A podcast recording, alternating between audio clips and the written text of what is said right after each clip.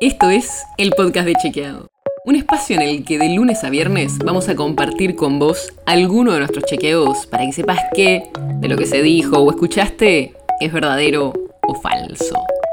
También te vamos a presentar las verificaciones que hacemos de las desinformaciones que andan circulando por ahí y vamos a traerte datos y contexto para entender mejor las noticias. Soy Olivia Sor. Seguro viste fotos o estás más o menos enterado de lo que está pasando en Corrientes con los incendios. Las imágenes son terribles. Pero ¿no sentís que todos los años tenemos la misma discusión? Por eso hoy te trajimos algunos datos para que entiendas por qué lo que está pasando en Corrientes es muy grave. Y además seguimos tratando de contestar la pregunta del millón. ¿Qué hay que mejorar para que no haya incendios de este tipo todos los años? Para empezar, tomemos magnitud de los incendios. Un informe técnico de investigadores del INTA, que es el Instituto Nacional de Tecnología Agropecuaria, dice que entre el 15 de enero y el 16 de febrero se incendiaron 785.000 hectáreas en Corrientes. El dato en sí tal vez no dice mucho, pero es un 9% de la superficie de toda la provincia y es más de 35 veces la superficie de la ciudad autónoma de Buenos Aires. Es muy grave lo que está pasando. El Ministerio de Ambiente de la Nación tiene otro dato. Informó que se quemaron menos de la mitad, cerca de 300.000 hectáreas, porque dice que eso es lo que informó oficialmente la provincia.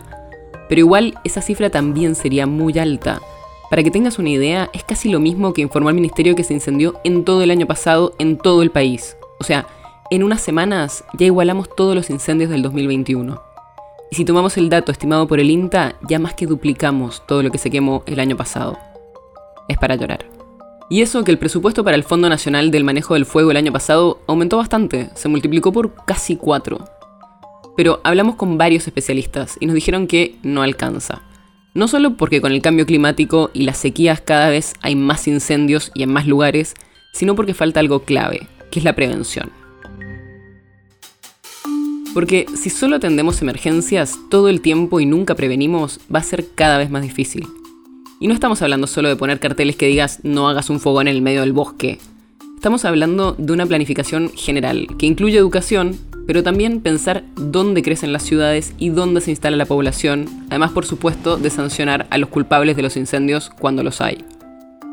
Eso último lo vienen pidiendo organizaciones civiles y especialistas hace mucho, que se tipifique a los incendios forestales y a los desmontes como un delito penal.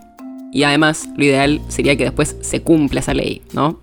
Porque si no, pasa como con la ley de bosques, que obliga al Estado a darle cierto financiamiento al mantenimiento de los bosques nativos o la prohibición de desmontar zonas protegidas, pero después hacer cumplir la ley es la parte más difícil.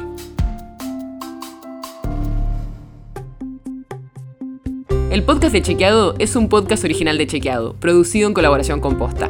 Si tienes una idea, algún tema del que te gustaría que hablemos en un próximo episodio, escribinos a podcast.chequeado.com.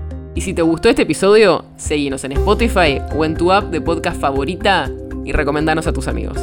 Si querés más información sobre esto o sobre otros temas, entra a chequeado.com o sumate a nuestras redes.